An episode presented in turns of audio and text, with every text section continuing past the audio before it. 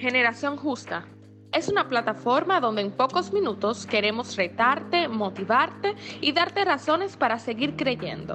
Por favor, no dejes de compartir nuestro contenido y seguirnos en nuestras redes sociales. ¿Cuántos saben que Dios es bueno? Segunda de Corintios, capítulo 4. Dice en el versículo 7, pero tenemos este tesoro en vasos de barro, para que la excelencia del poder sea de quién? De Dios y no de nosotros. Amén. Ahora vamos a leer Marcos 16, versículo 17. Y estas señales seguirán a los que creen. ¿Cuáles son las señales? En mi nombre serán fuera demonios, hablarán nuevas lenguas, tomarán en, en las manos serpientes, y si bebieren cosa mortífera no les hará daño. Sobre los enfermos pondrán sus manos y sanarán. Miren, comencé la predicación con un texto base que fue 2 de Corintios 4:7, que plantea algo que yo creo que es fundamental ante todo que Dios deposita su gloria sobre vasos de barro. Usted y yo somos hombres y mujeres con mil y un defectos, con mil y una situaciones que nos hacen seres humanos vulnerables, cambiantes, que hoy estamos con buen ánimo, mañana no. Hoy estamos eh, entusiasmados por la fe, queremos ir al mundo y predicar el Evangelio y mañana no tenemos ni ánimo de abrir la boca. Somos seres humanos que solemos cambiar demasiado. Y cuando entendemos que la Biblia aún ve eso, aún te menciona a ti eso, que él, Dios sabe que somos así. Dios sabe que tú y yo somos personas que hoy estamos con un buen ánimo y mañana puede que no queramos hacer nada. Y aún más lejos, podemos estar en contra de lo que antes creíamos. Hay personas que yo llegué a predicar con ellos en la calle, en actividades, en Gales, y hoy son algunos de los que niegan la fe. Y hay algo que a mí me duele mucho, poder decir y comentarlo. Pero pese a eso, eh, Dios quiere recordarnos que tal vez lo que nos ata, lo que nos hace humanos, puede ser lo que, lo que nos acerca, la justificación que nos mantiene cerca de Dios. Quiero que me escuchen bien. Eso que nos mantiene arriba, abajo, abajo y arriba, es la misma razón que puede alejar a la gente de Dios o mantenerlos cerca de Dios. Alguien yo creo que lo cogió. Hay personas que, cuando fallan, cuando pecan, cuando hacen algo mal, que saben que a Dios le afecta, que a Dios no le da, se ocultan. Hacen como la tortuga y entran todo su cuerpo dentro del caparazón. No quieren ser vistos por, el Señor. Señor, yo fallé, Padre, perdóname algunos dicen, y otros se mantienen refugiados en que yo fallé, en que no merezco su gracia, en que no merezco su misericordia. Pero la Biblia te dice, yo estoy consciente que deposito mi gloria sobre vasos de barro. Cuando entendamos que el vaso no tiene gran valor, que lo que vale es lo que contiene en un momento en específico, entendemos que lo importante es estar cerca de Dios, porque es quien nos da valor. Amén. Y en ese momento que entendemos que vasos de barro, cuando fallamos, cuando pecamos, cuando nos sentimos sin ánimo, el mejor refugio es en aquel que me da valor, en aquel que me llena, en aquel que me sustenta, en aquel que me da un sentido de vida. Todos fallamos. Todos aún en nuestra prueba diaria cometemos errores. A veces decimos, pensamos cosas que nos que, nos da rabia eh, eh, pensar que volvimos otra vez a lo que hacíamos antes, al viejo hombre, a, a decir o pensar cosas que no agradan a Dios. Pero Pablo decía que hago lo que no quiero hacer. Aún Pablo comentaba en ese versículo que él fallaba todavía, siendo un apóstol del Señor. Y como otros apóstoles, el mismo Pedro, y demás. Cuando entendemos que no es tanto nuestra la carga y es más de Dios, podemos valorar mucho más la cruz. Podemos aún valorar su presencia. Y se lo digo porque yo entiendo que muchos en algún momento, tal vez hoy, aquí hay gente que puede estar sentada aquí y dice, yo vine por inercia, porque estoy acostumbrado a venir todo domingo a la iglesia, pero vine sin ánimo, sin esperanza, sin, sin posibilidad de querer recibir nada de parte de Dios. Aún se pone a hablar ahí atrás, se pone a compartir, se pone a jugar, se pone a hacer algo en el teléfono, apreciando lo que Dios puede hacer en tu vida y lo que Dios a ti te puede recordar en el día de hoy. Pero hoy Dios a ti te quiere decir algo muy importante. Mi palabra en ti no tiene fecha de vencimiento. Tú eres mi vaso de barro y en ti quiero depositar mi gloria. Quiero que tú operes y que tú creas en mí. Y les voy a poner varios ejemplos, unos del Antiguo y otros del Nuevo Testamento. El libro de los Hechos es un libro de Hechos de los Apóstoles. Saben que Jesucristo, en nuestro Evangelio, eh, se comenta su vida completa. Pero luego en el libro de los Hechos, lo que se comenta es lo que hicieron sus discípulos, lo que hicieron los, los llamados cristianos a partir de ahí. Y por eso se llama libro de hechos de los apóstoles, no de los deseos, no de las intenciones, de los hechos, de lo que hicieron. Y así como comenta hechos buenos, también comenta hechos malos. Pero los hechos son los que marcan la diferencia. Dios quiere que hagamos, Dios quiere que no nos contengamos por la limitante. Siempre yo lo digo y, y no me cansaré nunca de decirlo. Yo no me creo capaz de pararme aquí ni en ningún lugar a hablar por mis condiciones normales, naturales. Pero si a Dios ha sido, Señor, ¿quién soy yo? Un siervo inútil soy. A donde tú me envíes, yo voy y lo hago. Amén. Y yo pensar en hace 10, 15 años, cuando comencé en el Señor, que me daba vergüenza aún hablar con, con alguien cercano a mí, con mi hermano, me trancaba, gagueaba muchísimo. Y saber hoy que el confiar en el Señor me abre puertas una tras otra, es algo que realmente me llena mucho. Y me ayuda a confiar en Él y no en mí. Amén. Donde en el libro de los Hechos se reflejan muchos apóstoles y también en toda la Biblia que entendieron que son humanos, pero pese a eso, como dijo Marcos, en su nombre hice esto, en su nombre hice aquello, en su nombre creí. Pero eso sin dejar de ser humano sin dejar de entender que somos frágiles, que somos vasos de barro. Amén. En el libro de Hechos, en el capítulo 3, Pedro sana a un cojo. También Pedro, en un momento, cuando predica por primera vez, se convierte en tres mil, luego cinco mil con su predicación. Saulo, aún siendo todavía pecador, en el libro de Hechos, capítulo 9, recobra la vista por uno de los discípulos Jesús. Pedro resucitó a Dorcas. Y el mismo Pablo, en el capítulo 28, lo muerde una víbora y no muere, una víbora venenosa. Es decir, las señales seguían a los apóstoles. Las señales seguían a los cristianos, porque como le comenté, de Pedro y de Pablo también le dije que hubo un milagro que Pablo vivió, que no fue Pablo que, operó en él, sino un enviado del Señor, otro discípulo más. Amén. Pero, sin importar eso, en el, en el libro de Hechos, capítulo 5, versículo 15, dice, a tal punto que la sombra de Pedro sanaba enfermos. Es decir, vimos tantos milagros. Y dice la Biblia, cosas mayores que las que yo hice, ustedes harán. Y literalmente, en el libro de los Hechos es una muestra de lo que Dios quiere hacer con nosotros. Y también demuestra que somos vasos de barro. Antes de que Pedro negara a Jesús, Pedro estaba totalmente lleno de fe. Y no entendía, aún lo decía, Señor, yo no te voy a negar. Pero pese a eso lo negó. Pedro fue zarandeado, Pedro fue removido, Pedro fue jamaqueado. ¿Cuántos de ustedes se sienten identificados con Pedro en este momento de su vida? En este momento. Yo no sé por qué, pero yo me siento en un zarandeo constante. Lo digo yo como Raúl Mato, a título personal. Cuando salgo de uno, caigo a otro y a otro. Y yo, pero Señor, dime, ¿hasta cuándo es?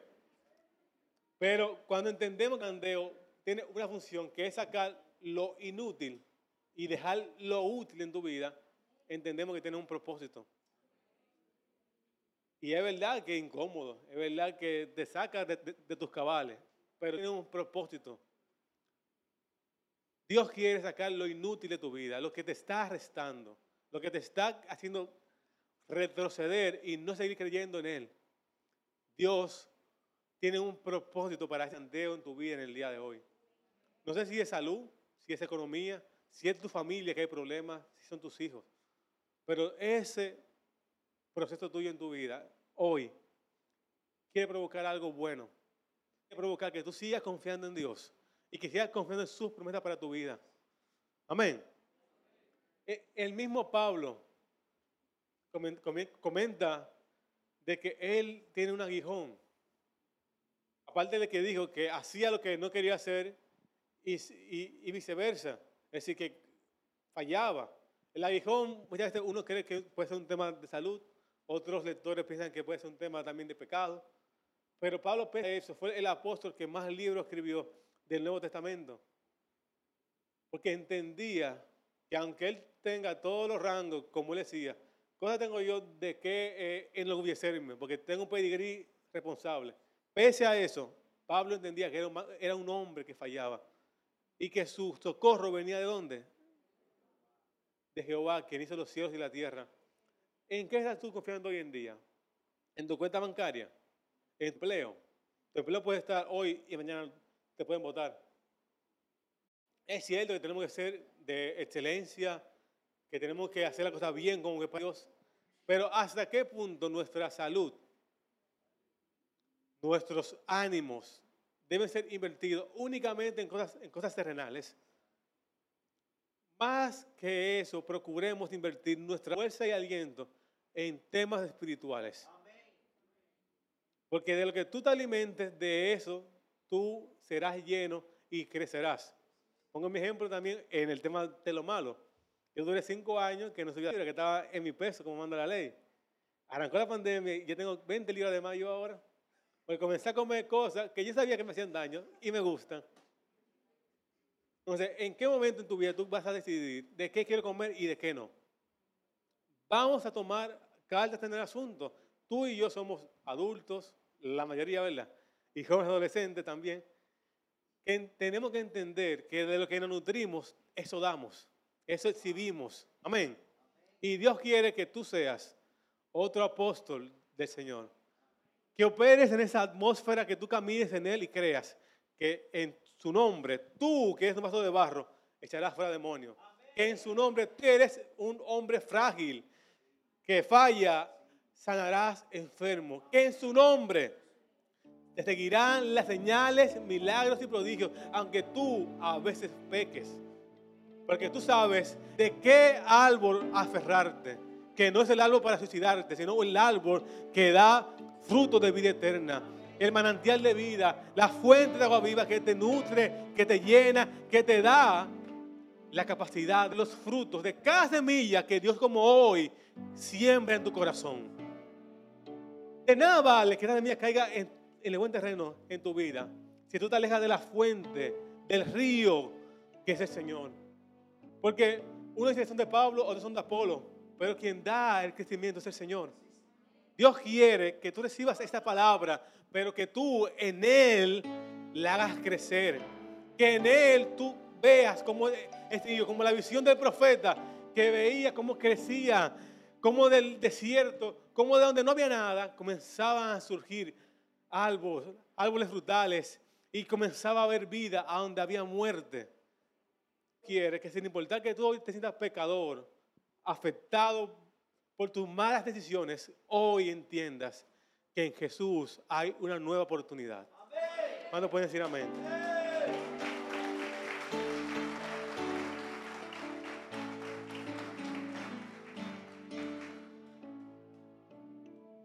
El aceite sale luego de destruir las olivas.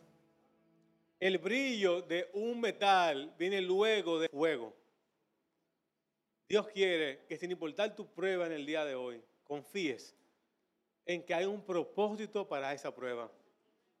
Así como Jesús decía, Señor, si es, si es, si es posible, pasa de mí esta copa. Pero que sea tu voluntad y no la mía. Señor, pídanle igual, Señor. Díganle, Señor, óyeme, yo no aguanto ese problema financiero. Yo no aguanto que el dinero no entre. Yo no aguanto que los niños se me enfermen una vez tras otra. Yo no aguanto que yo quiero levantarme y mañana vuelvo y caiga en pecado. Yo no aguanto esto, Padre, pero si es tu voluntad. Señor, yo no aguanto, pero si es tu voluntad, Señor. Ayúdame a pasar esta prueba y salir con buenas notas salir aprobado por ti. Padre, yo quiero ser un vaso de barro, pero no cualquier vaso de barro como lo que venden en la tienda. Uno que cargue tu gloria. Uno que pone tu presencia. Uno que esté lleno de ti y que por esa presencia tenga valor. Padre, yo quiero ser eso. Escuché hace tiempo una prédica que comentaba sobre el paralelismo de una caja de pizza que vale centavos y lo que le da el valor es la pizza que está adentro. Ayer mismo cenamos pizza, irónicamente, y yo dije, qué cara esta pizza está. Carísima. Una pizza que costó 1.200 pesos. Y dije, pero ¿y esta pizza? Pero al final tenía que venir en una caja de pizza que no vale nada. Es decir, aunque sea muy cara, si no viene en la caja de pizza, no te la pueden entregar.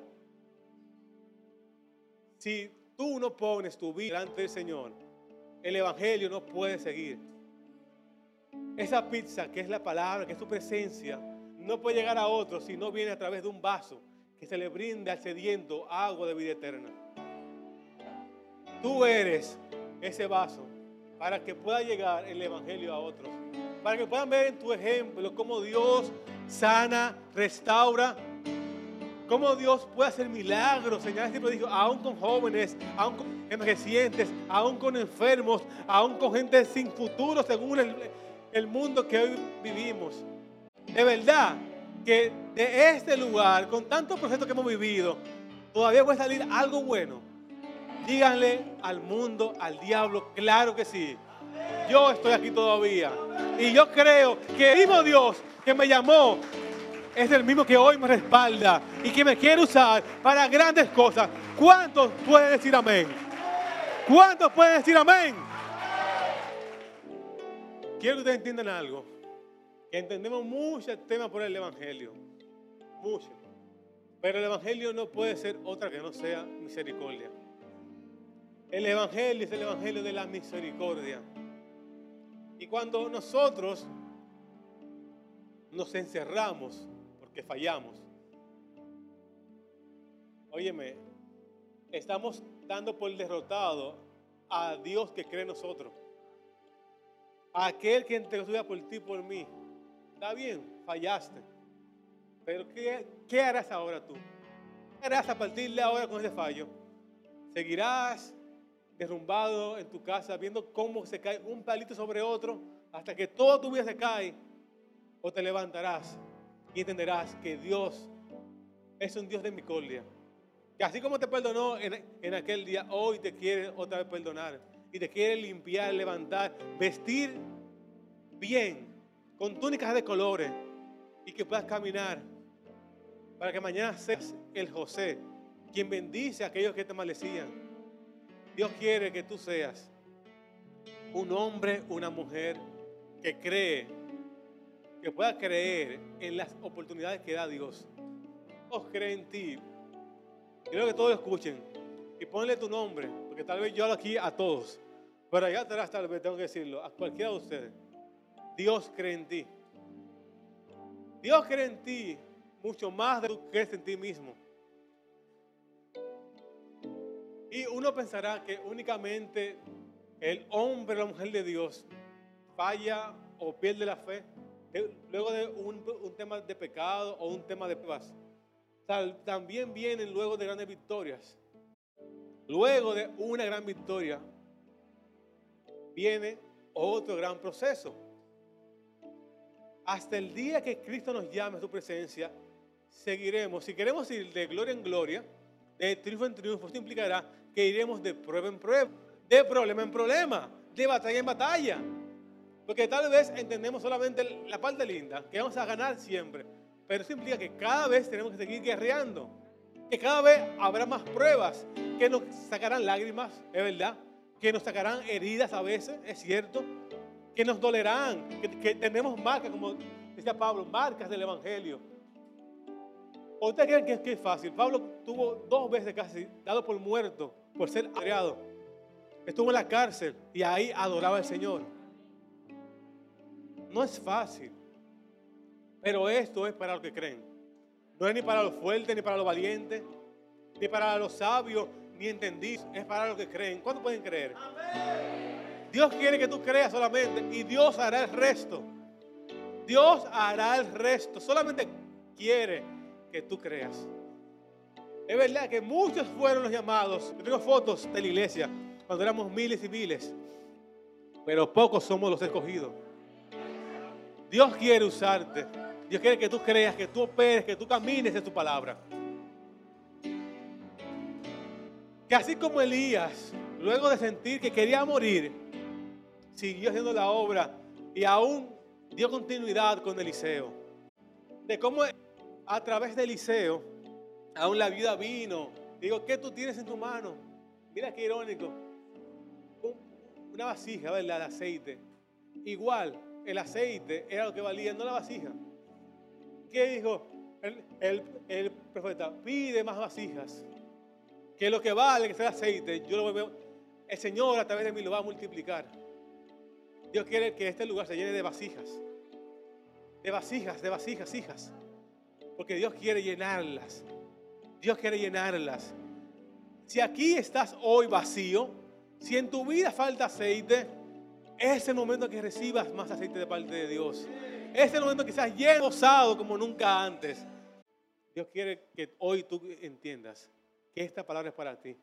Y que es una alerta de que tu vasija, tu vaso de barro, tú como recipiente estás vacío. Y Dios quiere hoy derramar aceite fresco, aceite fresco en tu vida. Quiere que desde cabeza tú sientas, cierra los ojos, cierra los ojos ahí donde estás. Y quiero que lo sientas como el Señor derrama en tu vida un aceite fresco. Cierra los ojos y míralo con los ojos de la fe. Dios está derramando, te está ungiendo. Desde la cabeza siente como el aceite baja por tus ojos, por tu cara por tu cuello, sigue bajando el aceite, sigue bajando. Dios está dando, te está ungiendo en esta mañana. Siente como el Señor derrama su unción sobre ti, como Dios llena tu vida de su presencia. Siéntelo, mira cómo sigue bajando hasta las manos. Siente aceite, aceite, dedos, sigue bajando el aceite, sigue bajando hasta el borde. Toda tu ropa está llena de aceite, todo tu cuerpo está lleno de aceite, hasta el borde de las vestiduras. Eso es muestra de su misericordia para con tu vida. Sin importar lo que hayas pasado en el día de ayer o esta mañana, Dios te dice hoy, yo te amo todavía. Y yo quiero que entiendas que el valor que tienes para mí, el valor que tienes para mí, no depende de lo que hagas o lo que no hagas. Yo pagué el precio en la cruz del Calvario, confía en mí. Solo, sígueme. Solo sígueme y yo te garantizaré que en el desierto multiplicaré los panes y los peces. Solo sígueme y te garantizaré que aunque estemos en procesos difíciles, tu vestidura no se desgastará como en el desierto. Sígueme y te garantizaré que de noche habrá una columna de fuego que te dará dirección. Y de noche habrá una columna de nubes que le dirá, por aquí es la vía correcta. Solo dice el Señor. Y te daré visiones, te daré propósito, te daré, te daré, sin importar lo que pases. Aunque vengan ríos, aunque se levanten contra ti naciones, el Señor levantará bandera a tu favor. Solo tienes que seguirlo a Él, tienes que confiar en Él y solo tienes que recargarte en su presencia. Hoy el Señor te quiere llenar. Solo te prometo que en las pruebas yo estaré contigo.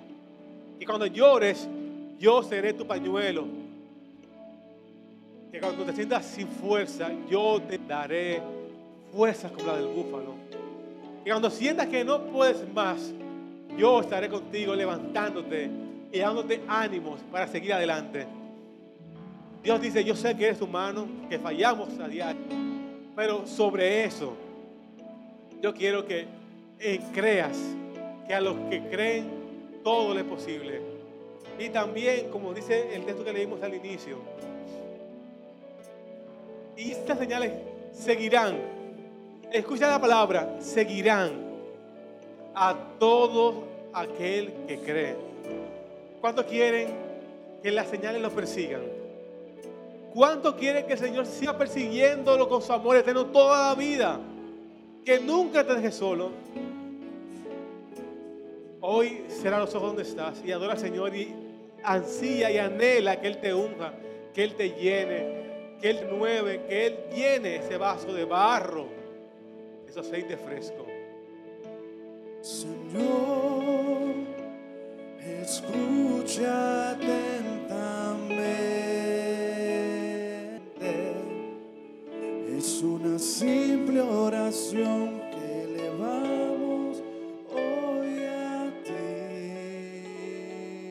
Dios, aquel que responde a las oraciones, aquel que baja fuego del cielo, aquel que murió por ti en la cruz, hoy a ti te dice, ¿por qué claudicáis entre dos dioses?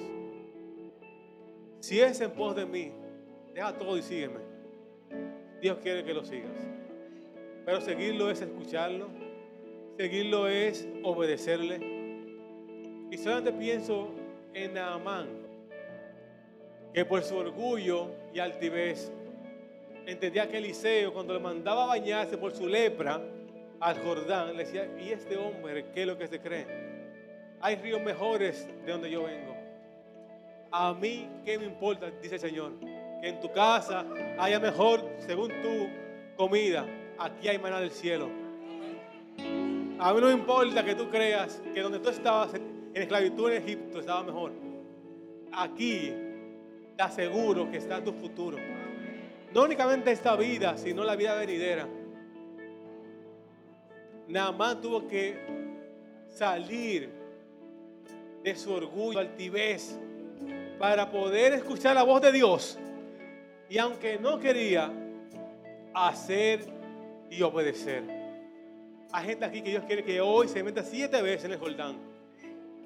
Aunque quiera, aunque esté llorando mientras lo haga, aunque se rompa su orgullo, pero mientras lo haces, Dios te quiere ir limpiando, sanando por dentro y que te ayude a creer una vez más en que Dios es un Dios de misericordia. Dios es un Dios de misericordia y quiere llenar tu vida. Quiere reparar ese vaso de barro que estaba roto, que el mundo rompió, que los rompieron. Le quiere dar forma otra vez y lo quiere hacer, le digo algo, aún mejor que antes. Ese vaso de barro que es tu vida, Dios quiere hacerla mejor que antes para llenarla de Él, de Él, de tu presencia, del aceite, del aceite fresco.